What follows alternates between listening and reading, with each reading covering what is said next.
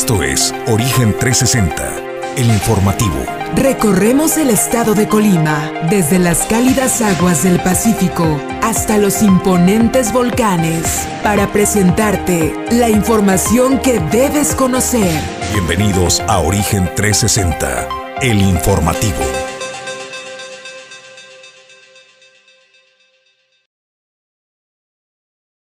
Qué gusto saludarles, bienvenidos a Origen Informativo. Esto es Origen 360. Estamos en vivo desde la ciudad y puerto de Manzanillo, Colima, México, arrancando esta semana. En este lunes es un gusto saludarles. Soy Jesús Llanos. A nombre de este gran equipo, saludamos a Edgar Torres desde la zona metropolitana Colima, Villa de Álvarez. Y como cada día en el estudio, mi compañero de Fórmula y Conducción, Julio César González, con el primer café de la mañana. Julio, muy buen día. Muy buenos días, Jesús. Buenos días al auditorio de Origen 360, que ya nos sintoniza desde bien temprano a través de Origen Informativo. En la información del día de hoy, pues estaremos hablando de una entrevista que le realizamos al subsecretario de Turismo, Jorge Padilla Castillo, respecto a la alerta de, emitida por Estados Unidos para que sus connacionales eviten visitar, entre otros estados, el estado de Colima. ¿Cómo estará impactando esta recomendación de la entidad? ¿Cuál es la estrategia que estará implementando el gobierno del estado, la subsecretaría de Turismo, para poder acotar esta situación? Esa información se la estaremos presentando en unos minutos. También eh, le comento que platicamos con el diputado Crispín Guerra y habló, habló sobre el reemplacamiento o el emplacamiento de esas placas nuevas que están circulando, que tienen un color muy distintivo a cierto partido del gobierno. Habló al respecto y sobre todo los candados que se deben implementar para evitar que se den los placazos por necesidades financieras en los gobiernos. Esta y más información en unos minutos. Bueno, pues el comentario editorial de la mañana de hoy va enfocado a los accidentes eh, mortales que eh, se han presentado pues, eh, en las últimas semanas, donde eh, personas pierden la vida, ya sea por imprudencia o por manejar bajo los efectos de bebidas embriagantes. Esto y más aquí ahora a través de Origen 360. Bienvenidos. Origen 360 es presentado por Grupo Jacesa, Glipsa, Puerto Seco de Manzanillo, Goodward Group International Logistics Services, Torrepuerto Manzanillo, Holiday Inn Express Manzanillo, Azulejos Las Garzas, Restaurante El Marinero del Hotel Marbella, Capital Fitness, Atlántida, Unidad de Negocios de Puntos Cardinales, Seguridad y Control, Puerto Café, Café de Especialidad y Clínica Dental Lobcal.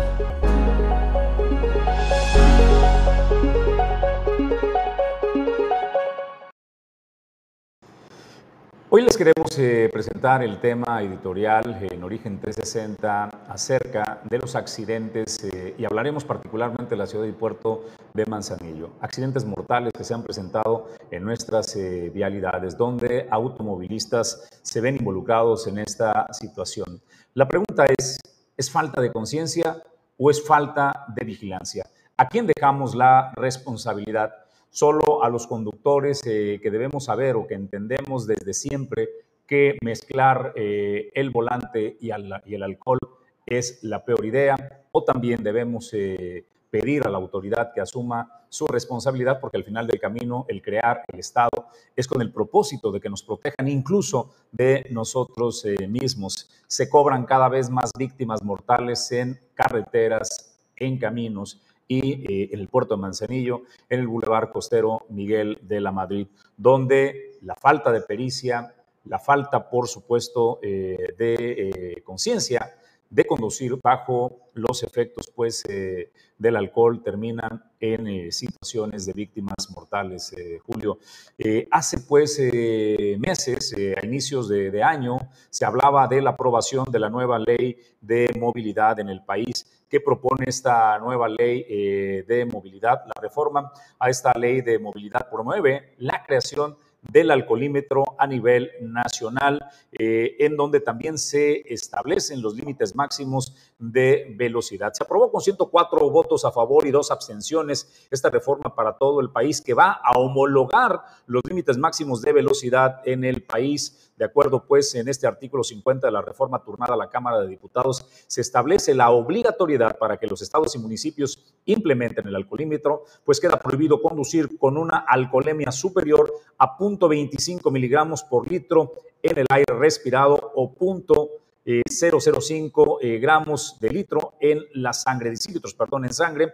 Para los motociclistas queda prohibido hacerlo con una alcoholemia superior a 0.1 miligramos en aire aspirado o 0.012 G por decilitro en sangre. En caso de los conductores de vehículos de transporte de pasajeros y de carga, queda prohibido conducir con cualquier concentración de alcohol, Julio César. Y esta es la propuesta de homologación que se quedó aprobada desde diciembre del año 2021. Eh, Estamos en junio del año 2022 y en el estado de Colima, Julio, no he visto un solo municipio que haya decidido homologar esta nueva ley de eh, movilidad que obliga a estados y municipios a poner en operación el alcoholímetro, Julio? Pues ni municipios ni en el Congreso del Estado, Jesús, todavía eh, siguen en el análisis, en el debate sobre esta ley federal para poder hacer eh, su homologación o su equiparamiento con las leyes estatales y posteriormente pasaría a los municipios para que hicieran lo propio.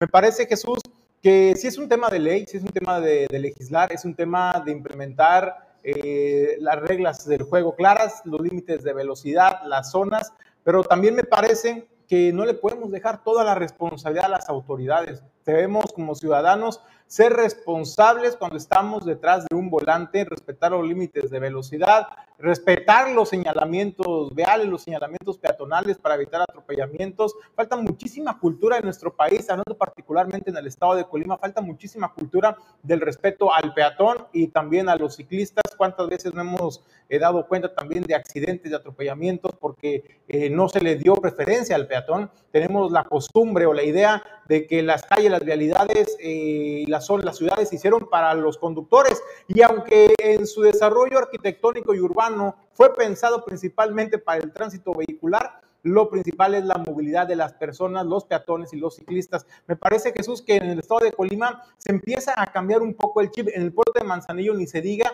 hay que recordar que recientemente el ayuntamiento de Manzanillo firmó un convenio del que se está proyectando generar una ciclovía en diferentes secciones de la ciudad. La primera sería eh, de la zona de las brisas al el bulevar de las hadas, al crucero de las hadas, y posteriormente se está planteando otra rumbo a San Pedrito. Entonces, me parece que se empieza a cambiar la visión. Eh, y empezar a tomar en cuenta la parte desde la población, desde los peatones, desde esa visión, las necesidades de movilidad y no solamente seguir privilegiando a los conductores, a los automovilistas. Y es un llamado también a las autoridades, sí, para que legislen, para que puedan homologar cuanto antes estas leyes y se empiecen a aplicar en nuestro estado, pero también a la población a generar conciencia y ser responsables cuando estemos detrás de un volante por las vidas que están en riesgo, no solamente la tuya como conductor de una unidad y de tus acompañantes, sino también Hemos visto historias, Jesús, en el puerto de Manzanillo, como muchas veces los que sacan la peor parte, pues son terceras personas que no tienen nada que ver, que van conduciendo eh, por su carril a buena velocidad y son impactados de pronto porque alguien se pasó un alto, porque alguien iba a exceso de velocidad y no alcanzó a frenar. Entonces, me parece que es tiempo de ser también un llamado a la reflexión a la población y tomar la parte que nos corresponde. Eh, a las autoridades, a las autoridades ya municipales, por ejemplo, o de la Subsecretaría de Movilidad, pues decirles que no por muchas leyes también eh, ya van a hacer o se van a aplicar de manera mágicamente. Hay que aplicar las leyes. ¿Cuántas leyes existen en nuestro estado de Colima, en los municipios que no son, eh, que no se aplica la ley, que las autoridades pues no hacen una vigilancia del cumplimiento de estas? Entonces, eh, podrían generar leyes, sí, pero si no hay una autoridad que regule y que se encargue de aplicar estas, entonces por muchas leyes que tengamos y muy avanzadas que tengamos en, la en materia legislativa, pues muy pocos resultados vamos a empezar a ver. Pues eh, Julio, para cerrar el tema, creo que tienes toda la razón, cada quien asumir su responsabilidad, pero sin duda los municipios, que es tránsito municipal a quien le corresponde de los 10 municipios en el estado de Colima, la vigilancia y la aplicación de la ley, porque ya existe el marco legal eh, para regular el exceso de velocidad y también para sancionar aquellos que manejan bajo los influjos de drogas o alcohol. Lo que falta es la vigilancia y la aplicación. Homologar también la propuesta del gobierno de la República que encabeza Andrés Manuel López Obrador para una aplicación generalizada del alcoholímetro que seguramente salvará vidas. Hasta ahí el tema del comentario editorial. Nosotros vamos a más información. ¿Qué cosa se ha generado en el tema de desinformación? Y lo que hizo el llamado la gobernadora a no difundir información imprecisa. Vaya que tiene toda la razón la señora gobernadora. Nada más que un pequeño detalle respecto a quién genera información imprecisa fue su propio vocero, señora gobernadora, fue el propio eh, vicefiscal eh, del estado de Colima, que ahora funge de vocero de seguridad en el estado, quien generó todo un embrollo, ¿no, Julio César González? O sea, y deberían investigar también, ya que la fiscalía anda, porque le han hecho un daño tremendo a la imagen del puerto eh, de Manzanillo. Me parece que alguien le filtró la información a los medios de comunicación imprecisa y los medios de comunicación fueron los que se encargaron, nos encargamos, Julio, de propagar información precisa, algunos, ¿no? De algún punto partió la información del supuesto oro, que luego dijo el vocero Joya, dijo, ah, bueno, es que la empresa se llama El Oro SADCB, de ahí partió. Eh, valdría la pena que investigaran quién le filtró la información a medios nacionales como Televisa, por ejemplo, que fueron quienes iniciaron la propagación de esta información del supuesto contenido de oro. Así es de que, señora gobernadora, cuando hace el llamado a que no se eh, dé información o se eh, comparta información imprecisa, pues el buen juez por su casa empieza, Julio César González, porque el vocero fue que en ruedas de prensa oficiales también, Julio, no daba pie con bola, generaba también información imprecisa respecto pues al robo, este supuesto robo de eh, contenedores que en origen se decía contenían oro, plata y zinc, Julio. Lo preocupante, Jesús, la desinformación. Y sabes qué, Jesús, lo que vemos en, medios de comunicación solamente es al vocero, pero hay que entender una cosa, el vocero, toda la información que va y da en estas conferencias semanales, toda esta información es la que se plantea sobre la mesa eh, de seguridad para la construcción de la paz, donde intervienen absolutamente todas las dependencias de seguridad pública de los tres niveles de gobierno, municipios, policía estatal, fiscalía, Guardia Nacional, Ejército Mexicano, Secretaría de Marina Armada de México. En esta mesa de seguridad y construcción de la paz es donde el señor Joya está presente y toma sus apuntes, ahí se ponen de acuerdo sobre qué sí, sí se puede informar a la población sin poner en riesgo las investigaciones. Por eso llama la atención que cuando el señor Joya va a las mañaneras, a sus mañaneras de seguridad pública a informar sobre los temas en las reuniones de seguridad, incurran en ese tipo de imprecisiones que posteriormente generan este ruido que tanto daño le ha hecho a un sector pujante y uno de los preponderantes económicamente hablando, que es el puerto de Manzanillo, el puerto comercial. También Jesús me llama la atención cómo desde el gobierno del estado, desde la misma Secretaría de Seguridad Pública y el mismo vocero, hacen a un lado totalmente a los medios de comunicación en el estado de Colima y privilegian la información a medios nacionales. Tú preguntabas hace un momento, ¿quién le, quién le filtró la información a Televisa, por ejemplo, ¿no? Eh, con datos imprecisos y que esto generó que se diseminara esta, esta información imprecisa a nivel nacional. Bueno, pues habría que preguntarle también al señor Joya cómo es que antes de hablarle de frente a los colimenses, a los empresarios en el puerto de Manzanillo, sobre qué fue lo que ocurrió el 5 de junio con el robo que se dijo en principio eran 20 contenedores, que después se dijo que eran 16 contenedores. Bueno, pues fue el señor Joya que en unos momentos le vamos a presentar una información de nuestro compañero Edgar Torres en una conferencia de prensa del día viernes, pero días antes el señor Joya Jesús ya había dado la información a nivel nacional a un medio nacional. Ahí precisó que no eran minerales preciosos, ahí precisó que se trataba de juguito de durazno, o para ser precisos, concentrado de durazno. Entonces, y días después viene a hablarle de frente a los colimenses, a decirle la misma versión que días antes le dio con privilegio de información a los medios nacionales. Esa es la importancia en la comunicación y en la difusión de la información que tienen desde el gobierno del Estado, desde la Secretaría de Seguridad Pública. Te preciso el dato nada más, Julio. Eh, Origen Informativo fue el primer medio que desmintió el supuesto contenido de oro, plata y zinc. Hicimos nuestro comentario editorial por la mañana, a los 30 minutos, el vocero Joya salió el milenio en una entrevista a desmentir el contenido, este, Julio, eh, una vez que nosotros con eh, elementos para que la gente dimensionara de lo que se estaba hablando eh, de una empresa y un empresario que dice, oye, lo que están hablando es imposible. Eh, el, manejo de oro, pues, en un patio irregular, el refinamiento, ¿no? De el concentrado de oro, no existen las condiciones al país, simple y sencillamente no tiene sentido lo que están diciendo. A los 30 minutos de esta declaración sale el vocero Joya a desmentir precisamente el contenido del supuesto oro, plata y sin Julio, solamente para precisar. Y tiene razón, ¿no? No lo dio de cara a los colimenses, no lo dio de cara a los empresarios, al daño que provocó la desinformación desinformación oficial, ¿eh?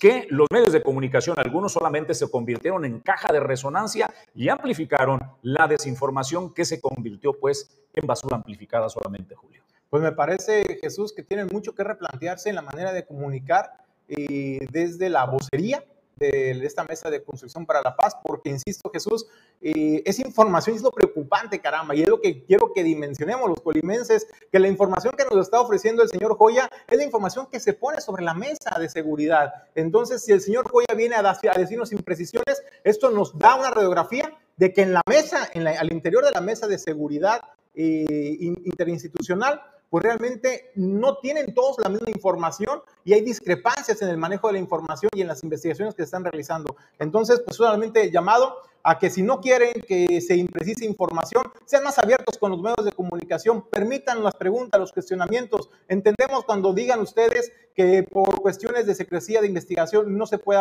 abordar ciertas preguntas, totalmente válido pero también si van a convocar una rueda de prensa, abran los micrófonos a los medios de comunicación para aclarar las dudas y evitar imprecisiones en el manejo de las notas informativas. Y por último, para cerrar el tema, señora gobernadora, si usted quiere saber cómo nace esta mentira, quién la siembra, pues debería de investigar quién proporcionó la información a un medio nacional de dónde se originó el supuesto oro. El daño está hecho, ¿no? Y al respecto, por eh, más que intentan, pues, eh, desmentir este error que crearon, pues ahora la gente en el imaginario colectivo, nadie les quita de la cabeza que verdaderamente había oro, plata y zinc, hasta diamantes en estos contenedores, bueno, cosa que es absurda. Sin embargo, la información oficial ahora nos señalan que han recuperado ocho contenedores y bueno, ya lo sabe usted, no era oro, no era plata, no era zinc, había llantas para automóviles, había electrodomésticos, había mallas y había, por supuesto, concentrado de jugo de durazno, entre otras cosas. Edgar Torres con el reporte. El vocero de la Mesa de Coordinación para la Seguridad y la Paz de Colima, Gustavo Joya Cervera, reconoció que hubo un error de comunicación de su parte al informar el robo de contenedores en un patio privado en Manzanillo, en los que inicialmente se declaró contenían oro, plata y zinc. Al rectificar los datos, Joya Cervera explicó que no eran 20, sino 16 contenedores, de los cuales ya se recuperaron 8. Y fue así como ya se pudo establecer que contenían estos 16 contenedores, entre ellos concentrado de durazno, neumáticos, aires acondicionados, concentrado de cebolla en polvo, rollos de mallas, rollos de plástico, panel de yeso, piezas de motores eléctricos y loncheras. En efecto, reconocemos que hubo una confusión y un mal manejo de la información respecto de el eh, contenido inicial que se decía que tenían estos pero finalmente podemos ya aclarar el contenido de los eh, contenedores que fueron localizados y denunciados como robados. Decirles que de estos 16, 8 fueron ya recuperados y en esta mañana se está en el proceso de entregárselos a sus propietarios. Decirles Respecto a la desaparición de cinco personas en la comunidad de Jalipa, informó que el viernes ya habían sido recuperadas tres de ellas y se trabajaba para localizar a las otras dos personas. Que comparecieron a denunciar la desaparición de sus familiares, permitieron a la Fiscalía del Estado en su área de la Fiscalía Especializada en Desaparición de Personas implementar las primeras acciones para dar con el paradero de las personas denunciadas como desaparecidas en el lugar donde se presume fueron eh, desaparecidos, se localizaron dos vehículos, uno en el que se transportaban las cinco personas cuya desaparición, reitero, se denunció, sobre el caso de los dos menores desaparecidos en Villa de Álvarez y cuyos cuerpos fueron recuperados posteriormente, indicó que se tienen avances en las investigaciones, incluso un vehículo que habría sido participante en la comisión del delito. De los dos menores que desaparecieron y que desgraciadamente se localizaron sin vida, la Fiscalía lleva una investigación bastante avanzada, eh, se lo digo porque tengo pleno conocimiento de la carpeta de investigación, ya se han asegurado inclusive por ahí eh, un vehículo relacionado con este evento. Eh, todo se hace presumir que este vehículo es donde fueron trasladados y depositados en el lugar donde se encontraron. Ya tenemos por ahí información suficiente que nos permite eh, seguir explorando nuestras líneas de investigación y confirmarlas. Finalmente, en torno al caso del diputado Chapula, reiteró que las investigaciones avanzan y cuando la Procuraduría esté en condiciones de darlo a conocer, se informará. Para Origen 360 informó Edgar Torres Velázquez.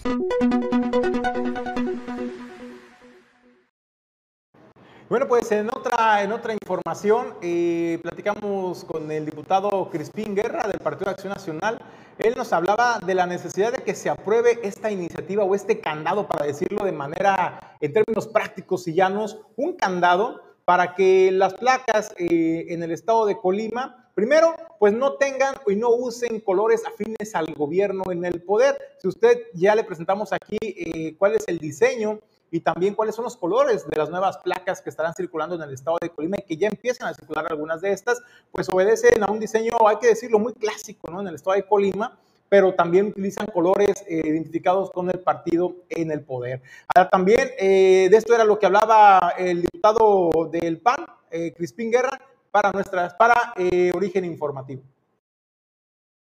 Digo, es una iniciativa que presentamos y ya está durmiendo el sueño de los justos y el tema es que las placas, si bien es cierto que tienen que tener ciertas medidas de seguridad y a lo mejor hechas con ciertos materiales, lo que no debe ser es que traigan los logotipos o los colores del partido del gobierno en turno y que las placas puedan ser utilizadas durante todo el tiempo, que quien tenga que cambiar de placa sea solamente cuando es un vehículo nuevo o cambio de propietarios. Es un tema que hemos venido discutiendo, hemos venido empujando y esperamos que muy pronto lo podamos eh, sacar adelante. Estamos ahí generando los consensos ahí con las demás fuerzas políticas para que logremos ahí la votación. Eh, y lo hemos estado platicando con el propio Ejecutivo y ahí estamos ahí discutiendo con el tema. Parece ser que sí va a caminar.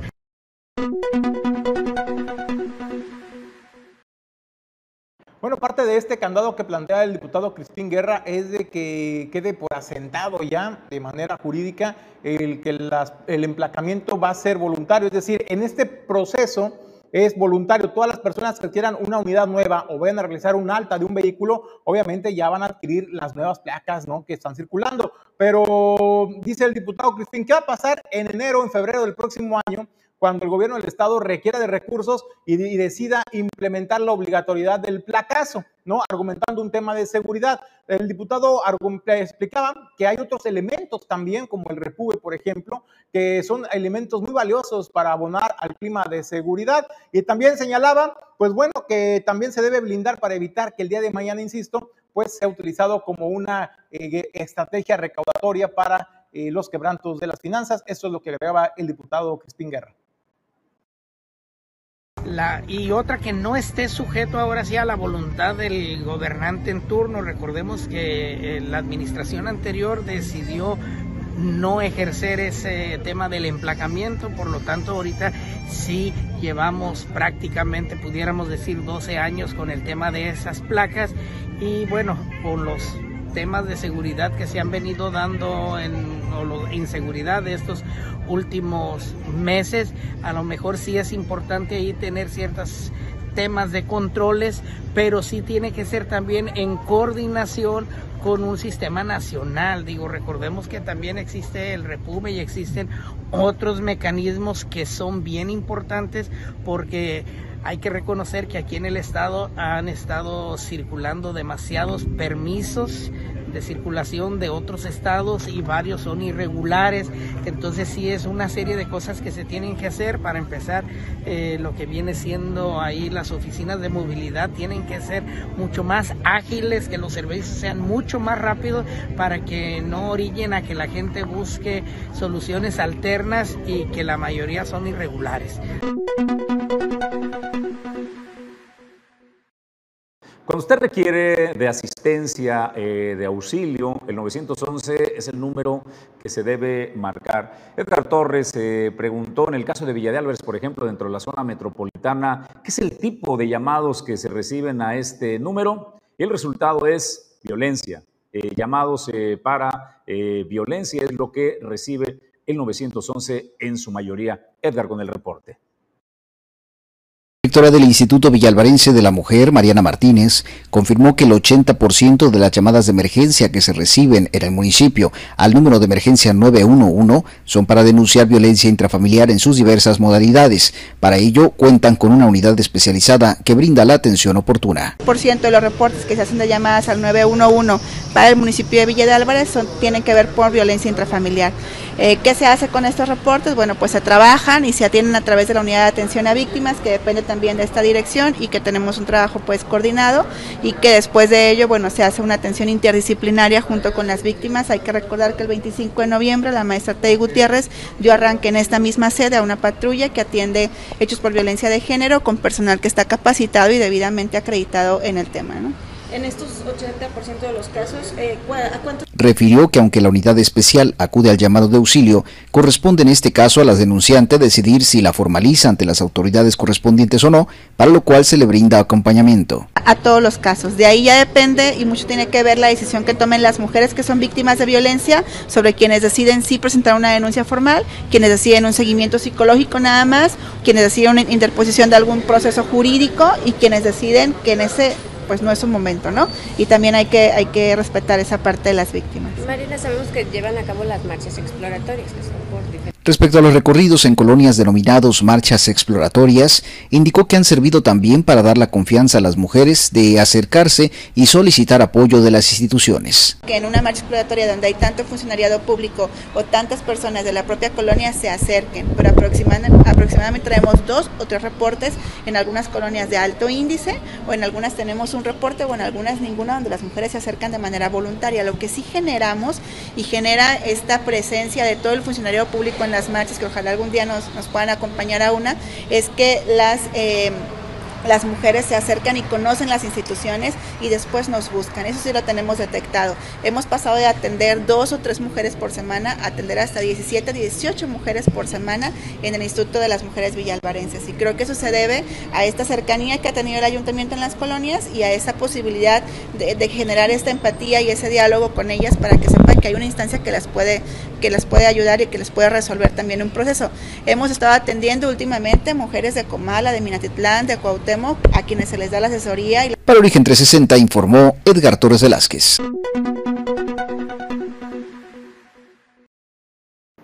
Bueno, pues eh, momento de hacer pausa es breve, nosotros regresamos en instantes. Esto es Origen 360, información desde todos los ángulos.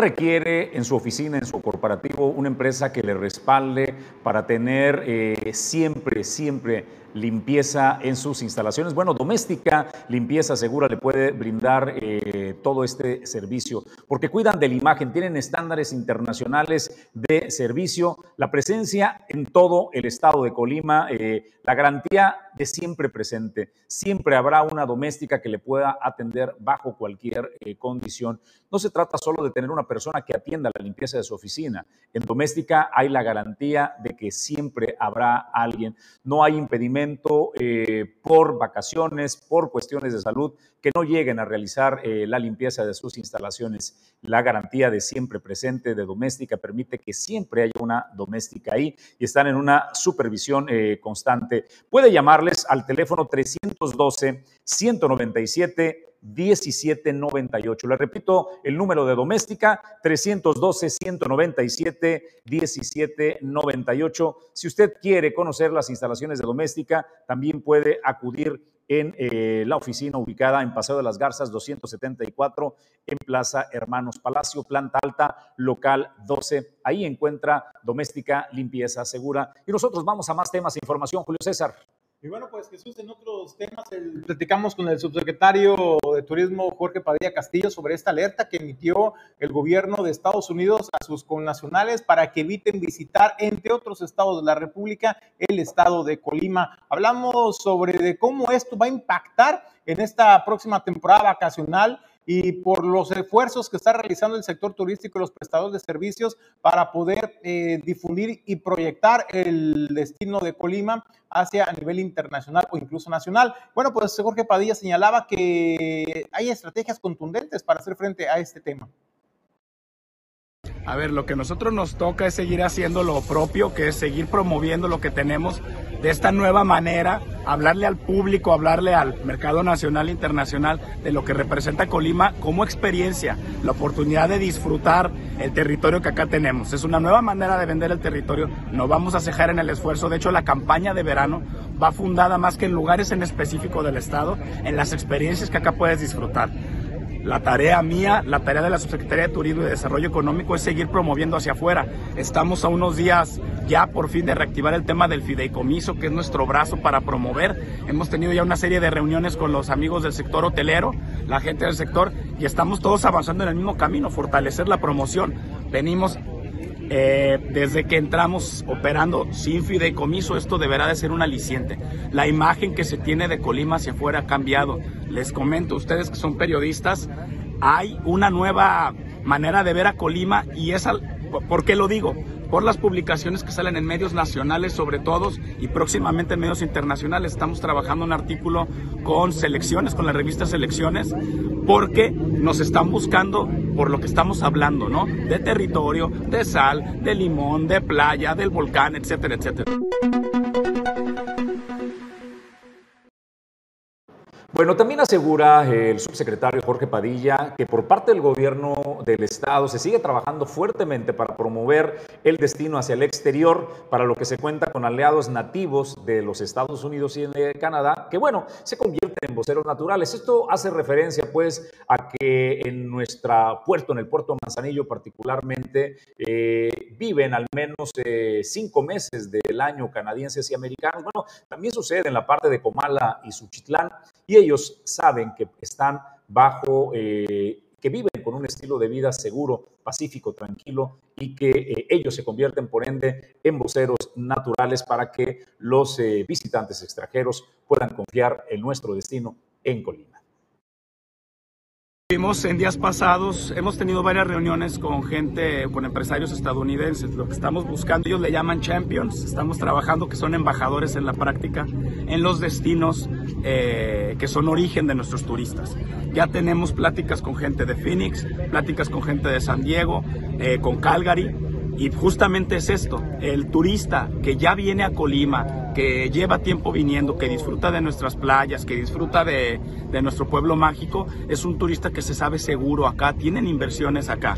Definitivamente hay que impulsar y hay que trabajar con estos champions, como ellos le dicen, para fortalecer esta imagen. Es gente bien ubicada socialmente, sobre todo, sobre todo de los mercados eh, de los retirados, hay una gran oportunidad de crecer todavía en el mercado de retirados y pues sí, son amigos estadounidenses y canadienses de la tercera edad con los que estamos platicando, primordialmente en esta parte, gente que disfruta del golf, gente que disfruta de las actividades, insisto, de un pueblo mágico, que disfruta de la gastronomía y que también anda buscando invertir acá en... Oigan, pues ayer fue la celebración eh, del Día del Padre y hoy hacemos el reconocimiento a esta imagen que posteó en sus redes eh, sociales eh, Cima Group, donde vemos al director general pues, ahí abrazando a su señor padre, que es pues la base y las raíces de Cima Group. Ahí nace, ¿no? Y representa perfectamente a lo que es esta empresa, una empresa con fuertes cimientos en la familia. Al centro, César Romero, quien es el director, el presidente de Cima Group. Está también Irving eh, Romero, que está en el tema comercial, y Omar Romero en la eh, operatividad de Cima Group. Pues felicidades a todos los padres a nombre de Cima Group con esa bellísima imagen de la familia y de el pilar, pues, que es eh, para ellos su señor padre. Nosotros vamos a más eh, temas, Julio César González, más información. Pues bueno, vamos a otros temas. Eh, pues hay colimenses que pues siguen destacando en las Olimpiadas de Matemáticas. Fueron estudiantes de la Universidad de Colima los que pues lograron los primeros lugares. La información con nuestro compañero Edgar Torres.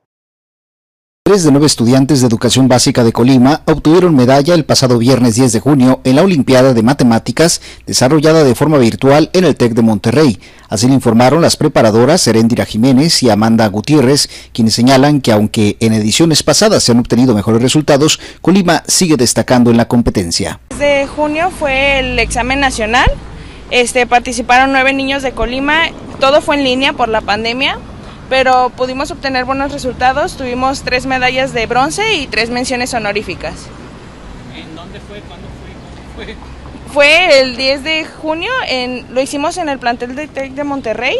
Todo fue en línea por la pandemia. Los niños concursaron este, desde su computadora, eh, todos juntos en un salón. Les hicimos el examen como lo indicaba el nacional. Y bueno, pues pudimos obtener resultados muy buenos, creo yo. Explicó que para competir en un evento de esta naturaleza es indispensable una preparación especial, pues el obtener dieces en clases no es suficiente para el nivel que se requiere. No, este, muchos piensan que por ser bueno en la escuela ya eres bueno en la Olimpiada. Este, sí, tiene unas bases, pero la Olimpiada te implica más creatividad, este, más en la Olimpiada enseñamos un método diferente que hace que los niños pues aprendan temas bien y aprendan temas este como difíciles, se podrían llamar difíciles, pero pues niños de quinto de primaria ya te los manejan. Un niño sacando oro de quinto de primaria te maneja todo lo de prepa del primer año. Porque no es como que también se les esté exigiendo mucho, sino que nuestra manera de enseñar hace que conozcan los números, que conozcan la figura, a que solo se las aprendan. Para participar en la Olimpiada de Matemáticas, la preparación inicia desde un año antes. Los estudiantes toman clase los sábados de 9 de la mañana a 1 de la tarde y de ahí se realiza una selección de 50 de cada nivel para finalmente conformar a la selección integrada por nueve estudiantes que mostrarán sus habilidades en tres áreas. Tenemos tres temas importantes, tres materias por así decirlo. Uno es geometría, otro es teoría de números y otro es combinatoria. Este, pueden participar niños los niveles son cuarto y quinto de primaria, nivel 1, el nivel 2 es sexto de secundaria, primero de secundaria y nivel 3 es segundo de secundaria. Hay otra competencia que es los acepta más grandes hasta prepas, pero ahorita en la que acabamos de concursar es nivel primaria y secundaria. Por último, hicieron un llamado a los estudiantes de educación básica a que se interesen a participar y se informen de los detalles a través de las redes sociales de la Olimpiada de Matemáticas en Colima. Para Origen 360 informó Edgar Torres Velázquez.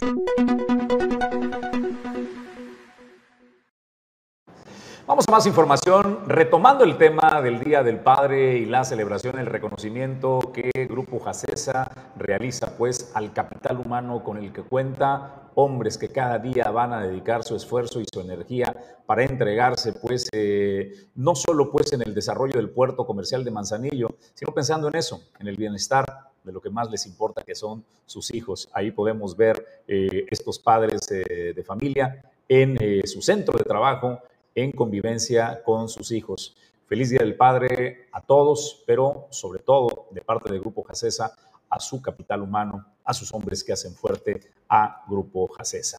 Pues nosotros, eh, Julio, vamos a más temas e información que tenemos para presentarles el día de hoy. Eh, colimenses el evento en Colima, que bueno, tuvo pues un pequeño impedimento no fue factor humano, fue factor del clima. La Capitanía de Puerto le sugirió que el día viernes había que suspender el evento por las condiciones que presentaba el clima. Había fuerte oleaje, había viento, pues, que podía generar eh, daños en los toldos, pues, y no parecía una buena idea mantener este evento. Por fortuna, el día eh, sábado se pudo recuperar. Conversamos, Esael Cisneros estuvo presente y conversó, pues, con eh, personas, con expositores de este evento, de hecho, en Colima, que realiza la Secretaría de Desarrollo, Desarrollo Económico que encabeza Rosy Vallardo. Esta es la opinión que dieron al respecto de la realización de este tipo de eventos. Estamos muy agradecidos con la Secretaría de Desarrollo Económico. Eh, fue una gran oportunidad para nosotros. Desgraciadamente la lluvia nos mermó un poquito, pero el día de hoy estuvo excelente. Eh, la aceptación de la gente es mucha.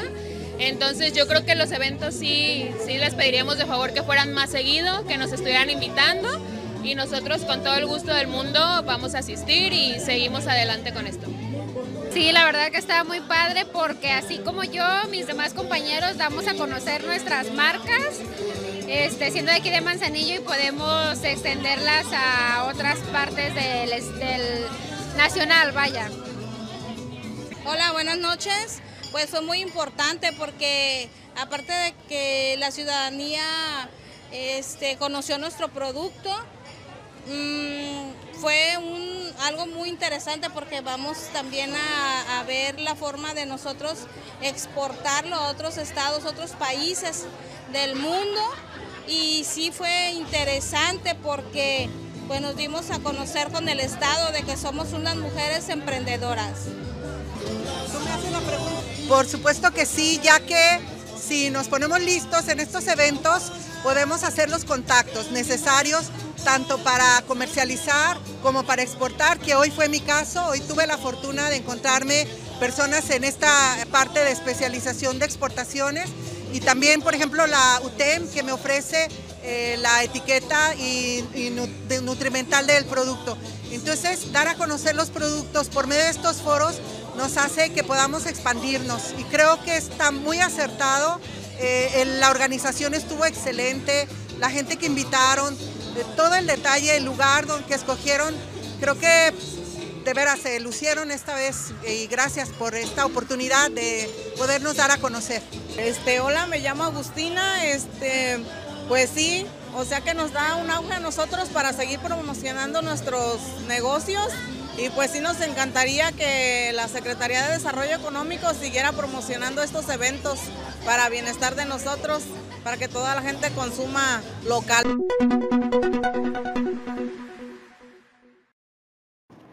A ver, quiero que dimensione un aspecto muy importante que lo dijeron eh, las personas, los que asistieron, tanto visitantes como expositores.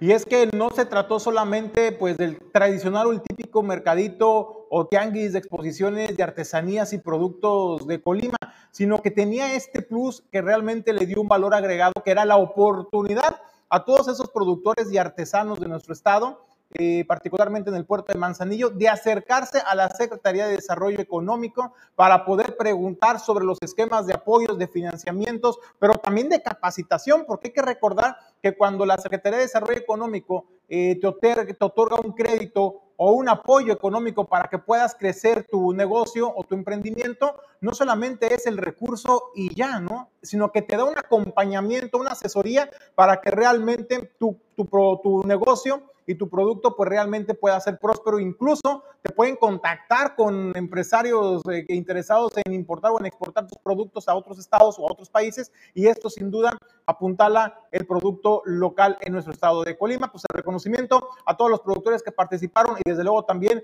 pues honor a quien honor merece la Secretaría de Desarrollo Económico por tener este tipo de eventos, pero bien pensados, bien organizados, bien planteados para que realmente se vayan con un beneficio integral nuestros productores. Pues eh, en otros temas, hoy queremos hacer un reconocimiento a dos jóvenes deportistas eh, colimenses. ¿Y sabe qué es maravilloso? Son hermanos, eh, son dos hermanos que destacan oriundos del puerto de Manzanillo, por supuesto, los jóvenes Verónica Alejandrina Padilla Ayala y Jesús Alejandro Padilla Ayala. Ambos son seleccionados para la representación nacional de voleibol que eh, nos van a estar representando al estado de Colima en la Olimpiada Nacional de Voleibol que se va a realizar en La Paz, Baja California, del 25 al 29 de junio. Una vez que terminen esta justa, se van a ir al voleibol. El primero es de playa, el primero es de playa en La Paz, Baja California. Inmediatamente terminan ese, se van a Tijuana, Baja California, del 29 de junio al 4 de julio. Ahí van al voleibol de sala. Sus entrenadores, Víctor Hugo Márquez y José Luis Arcega, bueno, pues son pieza, pieza fundamental en la formación. Y el reconocimiento que les queremos hacer es que pues nos van a representar al Estado de Colima y le queremos reconocer también a Glipsa, Puerto Seco de Manzanillo, que les da este impulso. Realizó una entrega de un apoyo económico para que puedan realizar esta gira. En las imágenes vimos ahí al representante legal, al licenciado Jorge Nava, quien hizo la entrega de este eh, incentivo, de este apoyo económico. Y además vimos ahí a personal eh, de Glipsa, Puerto Seco, parte del equipo eh, parte del capital humano que el día de ayer le realizaron esta entrega a Verónica Alejandrina Padilla y a Jesús Alejandro Padilla. Muchísimo éxito, que les vaya muy bien y que nos traigan buenos resultados a Colima y a sus señores padres. Qué orgullo, Julio. No tener un seleccionado, tener dos en la familia, qué cosa más increíble, ¿no? Oye, pues todas las buenas vibras a estos hermanos, eh, orgullosamente representando a Colima, pero particularmente al puerto de Manzanillo, que van a dejar sin duda en alto el nombre de este, de este municipio. En otra información, bueno, pues ya no tan, tan agradable, ¿no? Pero se hace un llamado a la Comisión de Agua Potable, Drenaje y Alcantarillado, la CAPDAN, en el puerto de Manzanillo, porque eh, vecinos nos están reportando este tiradero de agua que está sobre la avenida Lázaro Cárdenas, a la altura de la iglesia o del campo de fútbol eh, López Mateos. Pero no es una solamente, no solo es una fuga de agua, son cuatro fugas de agua a lo largo de esta avenida. Este es otro punto. En el primer semáforo, que por cierto no funciona, está cerrado. Entonces también el llamado a tránsito y vialidad al área de mantenimiento, pues que también aprovechen y le den una revisadita a los semáforos, pero también a la cablan para que atiendan este desperdicio de agua. Cuatro fugas en esta avenida Lázaro Cárdenas y todo lo que se está eh, desperdiciando del vital líquido. Y caramba, Jesús, imagínate, desperdicio de miles de miles de litros de agua en una situación bastante compleja a nivel mundial, nacional, incluso en el estado de Colima. Caramba, ¿no? Lo has dicho muy bien. No es un tema local, estamos hablando de un tema global. La carencia del vital líquido es en el mundo. Y urge no solo la conciencia de los usuarios, también urge la conciencia de los proveedores, el cuidado, el mantenimiento correcto y la reparación inmediata de las fugas. No hay tiempo, ¿eh? no hay tiempo que perder, no hay eh, tiempo para una sola gota de agua. Hoy marca la diferencia y hay que cuidar el recurso el llamado a los organismos operadores del estado de Colima y particularmente a CAPDA en el puerto de Manzanillo, Julio. Oye, pues ahí está el llamado a la cabra. Ojalá, ojalá, y pues no echen en saco roto, no hagan oídos sordos a, esta, a este llamado de los vecinos de las brisas. Y también, insisto, a, tránsito eh, municipal, la reparación de los semáforos por un tema de seguridad. En otra información, Jesús, pues fíjate que este fin de semana, recordé el auditorio de Origen 360, eh, tuvimos una entrevista a Sandra Delgado de Ecoamigos. Eh, pues ahí platicábamos sobre esta jornada que se iba a realizar de limpieza en el arroyo de Santiago eh, este fin de semana. Pues se llevó a cabo y tuvo éxito. Jesús, más de 125 personas participaron, particularmente fueron integrantes de Ecoamigos, así como también personal del ayuntamiento, de la Cipona, de la comunidad portuaria y también de diversas instituciones educativas, entre ellas el SED del Mar. Lo que llama la atención, Jesús, es eh, que se lograron retirar tres toneladas tan solo este fin de semana en este arroyo de Santiago. Tres toneladas que eh, se evitó que con, que con las lluvias fueran arrastradas o sean arrastradas aguas abajo y generen un problema de seguridad a las familias. Pero ¿sabe qué es lo que también nos llamó la atención? Esta imagen que ve en pantalla, pues son escombros, literalmente escombros de las comparsas. Jesús, ¿recuerdas el, el festival, el carnaval de Manzanillo? Bueno, sí, señor. Pues ahí está. Ahí terminó. Ahí terminaron todos los adornos hechos este, en este festival, en este carnaval. Ah, pues ahí está facilito de identificar, ¿no? Tienen dueño, este, quiénes son los que representaron esas comparsas, pues hay que avisarles, ¿no? Identificarlos para que vayan a recoger su basura. Oye, y pues qué mala onda, ¿no? Porque en una de las imágenes se veía incluso pues orgulloso, ¿no? Este, este arreglo fue donado por la familia fulana de tal, Ahí está el pero nombre, mira. ahí está, ahí está el nombre, usted lo puede leer. Digo, no creo que la familia haya ido No, claro a, que a no. tirar, ¿no? Y ese es el pero, punto del pero el comentario. dueño de la quien comparsa, recibió, quien recibió, exactamente, ¿no? Ahí O queda sea, evidencia. entonces, pues la familia, pues un reconocimiento, gracias por apoyar y aportar pues a la organización de estos festivales familiares y pues muy mal para quienes recibieron esto, este donativo, porque al final de cuentas, pues vea dónde terminó eh, contaminando nuestros cauces. También Jesús, algo muy importante que lo decía Sandra Delgado, era que eh, es unicel, es uno de los materiales más contaminantes que pueda haber en nuestro planeta, el unicel, y eh, hacía un planteamiento Sandra Delgado de que eh, pudieran mejor reutilizar otros materiales. Yo le hago la propuesta al Ayuntamiento de Manzanillo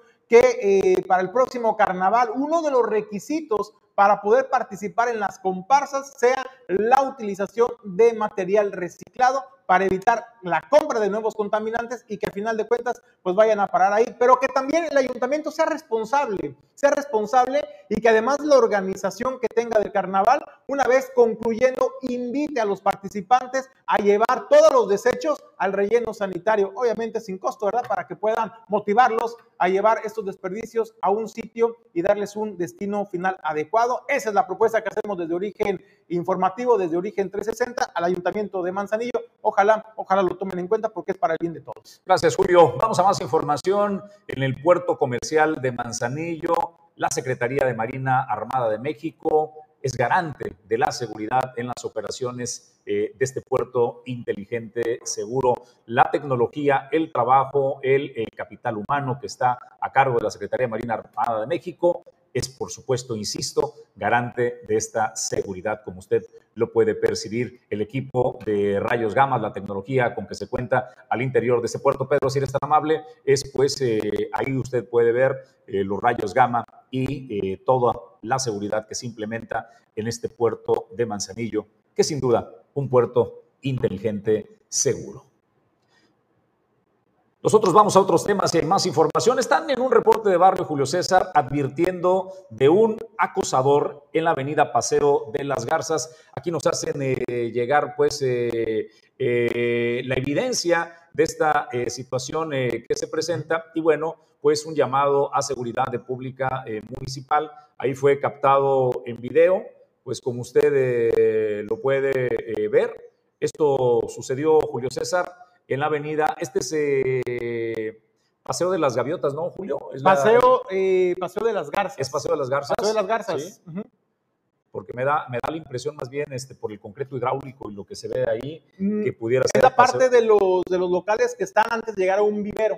Ah, ok, ya, la, la Para- plaza, este, ahorita te digo, mira, es Para- justamente para cerca de eh, la plaza Hermanos Palacios, Es si no me correcto, equivoco. ¿no? Es correcto.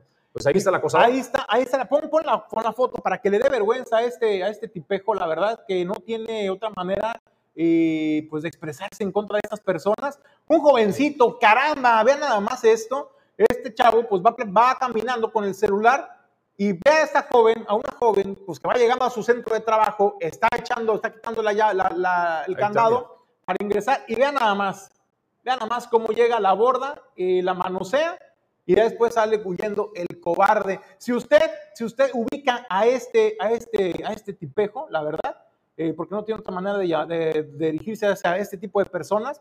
Pon, la foto, Pedro, por favor, gracias. Si usted lo identifica, si es su madre, si es su padre, si es su novia, si es su tío, su primo, su hermano, puede sentirse avergonzado de esta persona. ¿eh? A ver, si hace eso en la vía pública, Julio, a plena luz del día, si es capaz de hacer eso, claro. a plena luz pública, es capaz de hacer cualquier cosa este, este tipo, ¿eh? Entonces, lamentable Jesús, lamentable que pasen estas cosas. Entonces, ahí está la foto, ahí está la imagen para que usted, eh, si lo ve en la calle, pues se ponga, se ponga abusado y la verdad, pues lamentable que pasen ese tipo de situaciones. Bueno, y en otro reporte eh, de barrio están realizando, pues, eh, que por segunda ocasión, esto sucedió en la comunidad de Santiago, se meten a robar a una verdulería, esto sobre la avenida de Las Rosas. Eh, aquí está, pues, también el testimonio de este robo, Julio César González. Dicen que por segunda ocasión, ¿no? Oye, por segunda ocasión, Jesús, está este video donde se ve cómo llegan dos tipos. El primero aparece en pantalla, donde se acerca al mostrador donde está la dependiente y ahí le muestra la pistola para poder eh, asustarla. Nada más, ahí está, ahí está el video, para que usted lo pueda ver. Esto que estamos viendo se encuentra en la avenida Paseo de las Rosas, ahí eh, sobre esta avenida, que es una de las principales de Santiago Norte, caramba, y no te explicas cómo puede ser posible que ya en dos ocasiones, en pocos meses, eh, los han estado eh, robando estos tipos. También usted si los conoce, pues mucho cuidado. Y a las autoridades, pues caramba, si tienen ubicado los, focos rojos o los puntos de inseguridad en el municipio, pues implementen dispositivos de seguridad, caramba, ¿no? Así como le tienen la patrulla en Farmacias Guadalajara, justo enfrente de la, vivienda y el negocio de la señora presidenta Griselda Martínez, pues para cuidar, no le vayan a robar su ferretería, bueno, pues entonces hagan lo mismo en estos puntos o coloquen unidades así también en puntos estratégicos donde ustedes saben perfectamente donde han estado robando de manera reiterada, dañando el patrimonio de familias y poniendo en riesgo, incluso hay que decirlo, el sostenimiento de estos negocios que generan empleo. Entonces, pues el llamado a las autoridades, mayor sensibilidad también y pues que se pongan truchas, Jesús. Bueno, pues eh, más información, eh, guardavidas de protección civil en el estado, del estado de Colima, recibieron un reporte donde eh, la denuncia era que estaba un cuerpo flotando, lo que parecía un cuerpo flotando en el mar, en la zona de Santiago, por lo que pues realizaron el rescate. Al sacar y llegar a la playa, lo que sacaron realmente fue eh, un trasmayo que contenía tres, eh, tres tortugas, eh, el, tres tortugas muertas que fueron pues enterradas por parte de Protección Civil del Estado y la Policía eh, Turística. y bueno, pues queda en evidencia, Julio, el daño ¿no? que siguen produciendo, la pesca que se realiza con trasmayos, con estas artes de, pesca. Y por supuesto también que creo que en muchos casos es con toda la intención, Julio, de depredar la especie. Pues Jesús, ahí el llamado a nuestros amigos pescadores ribereños, sabemos que hay necesidad de llevar alimento a sus mesas, a sus familias, eh, pero pues también no se vale, ¿no? Hay que poner atención dónde se colocan este tipo eh, de artes de pesca para evitar dañar a la fauna y a la flora marina, como en este caso las tortugas. Y pues muy triste, Jesús, tres tortugas de un jalón pues se quedaron enredadas en esta red y pues terminaron eh, pues muertas y pues ahí el llamado, pero también el llamado, desde luego, pues a las autoridades eh, de capitanía, de Zagarpa incluso, para pues tener operativos sobre la bahía de Manzanillo para evitar pues este tipo de pesca depredadora que tanto daño le hace a nuestro medio ambiente. Pues Julio, momento de agradecerle el favor a nuestros seguidores de Origen 360, a Edgar Torres desplegado desde la zona metropolitana, muchísimas gracias. Gracias a Pedro Ramírez al frente de los controles, Julio César González, mañana puntuales. Jesús, pues mañana puntuales, eh, hoy 7.30 de la mañana, con más información, lo que lo esperamos. A Ulises Quiñones en la producción general, yo soy Jesús Llanos y le esperamos el día de mañana 7.30. Por lo pronto le deseamos que tenga un extraordinario arranque de semana.